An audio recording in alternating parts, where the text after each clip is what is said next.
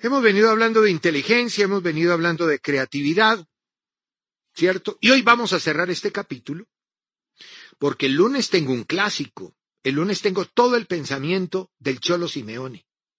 Y la semana entrante vamos a conocer en detalle cómo trabaja un arquero y qué es un arquero. Todo con un arquero, Farid Mondragón, que no me ha dicho que se va para Independiente, ¿no? Hoy la noticia en Argentina es que es el nuevo embajador de Independiente. Bueno, entonces antes de que se nos vaya con Independiente, la próxima semana dictará él la clase aquí, o bueno, la sesión la dictará él, como arquero. Hoy nos vamos a detener en el proceso creativo, la personalidad creativa del jugador, expresada mediante unos fundamentos. ¿Cuáles son esos fundamentos? Porque ayer hablamos de la inteligencia, de la creatividad, llevamos dos jornadas con eso. Ayer hablamos de la fluidez, flexibilidad, originalidad y elaboración, que son los cuatro aspectos en los rasgos de los creativos, ¿no? Y hoy vamos a esos fundamentos que desarrollan la condición creativa e intelectual del jugador. Y cómo se trabajan, cómo se entrenan, cómo el líder tiene que llegar a esto. Primero, la libertad en el movimiento. Las tareas de entrenamiento deben facilitar la libertad de movimiento para que los jugadores tengan un amplio abanico de posibilidades para resolver situaciones de juego que no son estáticas. El fútbol es dinámico, vivo, vivo, ¿no? Entonces las situaciones de juego no son estáticas ni repetitivas. Todas las acciones de un partido de fútbol, o de varios, o de muchos, o de todos son distintas. Nunca hay una situación igual. Puede haber una situación parecida. Hasta el mejor entrenador es incapaz de coartar la libertad de movimiento del futbolista creativo. Todo técnico es consciente de que el jugador buscará un hábitat natural en el momento exacto para realizar la acción más correcta, más útil, pero todo dentro de un marco colectivo. Los jugadores deben tener un espacio aproximado donde situarse, pero que éste no sea una mazmorra, una cárcel, una celda, sino un punto de partida. Ese debe ser el punto de partida para poder maniobrar. Y por eso tiene que haber una libertad de movimiento dentro de un contexto. Casteló, ya les conté quién es Casteló. Casteló es Jorge, en estructura y dinámica del juego, señaló que la colocación escogida por el jugador en las diferentes situaciones de juego refleja la fase cuantitativa del pensamiento creativo. Estamos hablando cantidad y ahora vamos a hablar de cualidad, cuantitativo y cualitativa del pensamiento creativo y de madurez táctica, ¿no? El jugador debe estar en donde tiene que estar y en donde sabe estar. Y todo esto basado en la capacidad de leer y valorar rápidamente las situaciones con el fin de poder adoptar de forma operativa las soluciones más eficaces para la tarea táctica de su propio equipo. Para jugar con la movilidad de espacios, lo indispensable es que los jugadores se sitúen juntos en los espacios determinantes, pudiendo intercambiar, y ahí están las interacciones, posiciones y dinámicas de juego entre ellos. El equipo se organiza sin incoherencias internas, generando un orden propio en base a la pelota. Eso es lo que los tiene que reunir. El equipo que se considera ideal es aquel que compite desde un lugar. Yo por eso soy amigo de los especialistas. Los jugadores tienen que tener una especialidad, el extremo extremo, el 9-9, y desde ahí llegar a otros lugares.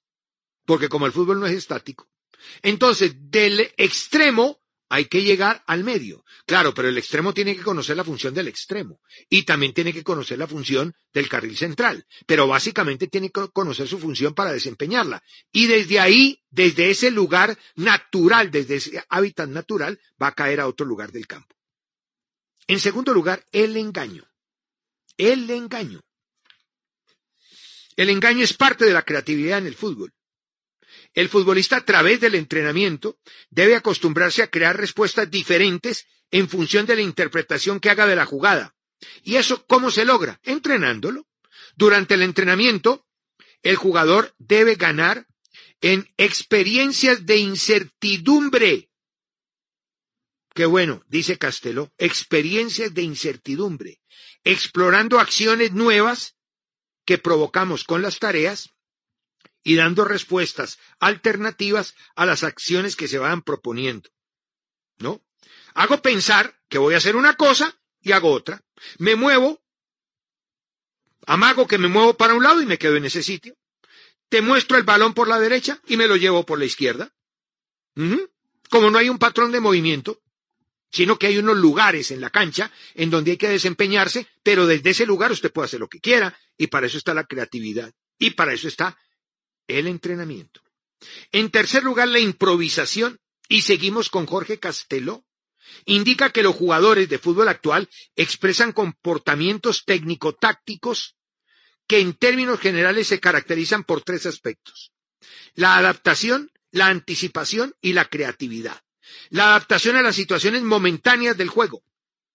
La anticipación, que es la capacidad de discernir y prever las modificaciones de situaciones. Yo preveo que, uy, esto va a cambiar, esto va a ser así. ¿No? Y luego la creatividad, que implica la capacidad de idealizar y ejecutar nuevas soluciones que sean imprevisibles. Y aquí viene la toma de decisiones.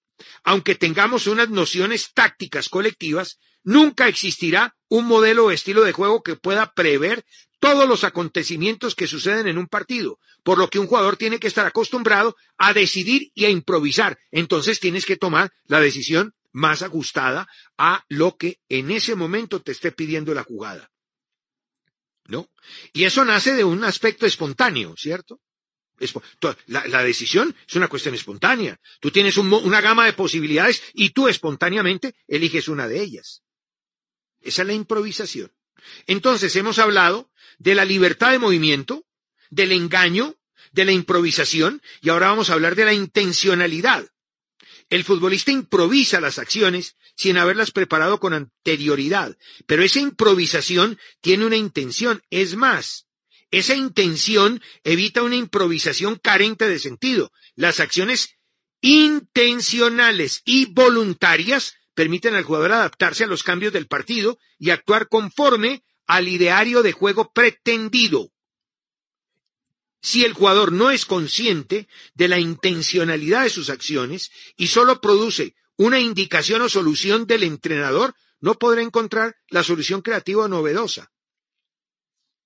Casais y Lago dicen que la estructura expresivo-creativa se manifiesta en cada movimiento intencional cuando el sujeto valora desde su interpretación personal cada episodio de juego en el que está presente y selecciona entre ese repertorio la toma de decisiones. Tienes un menú, tienes un repertorio. Entonces, de ese repertorio, tú tienes que elegir. Y ahí hay un momento de conciencia e inconsciencia. Como hay un montón de movimientos que tú tienes preparados porque haces trabajos, haces trabajos directos sobre la idea de juego que vas a desempeñar, pues obviamente situaciones reales de juego tú tomas inconscientemente en el campo una decisión. Luego viene la claridad. En la cabeza hay varias opciones de pase, hay varias opciones de juego, hay varias opciones de maniobra, hay varias opciones de marca y tú tienes que tener la claridad para discernir.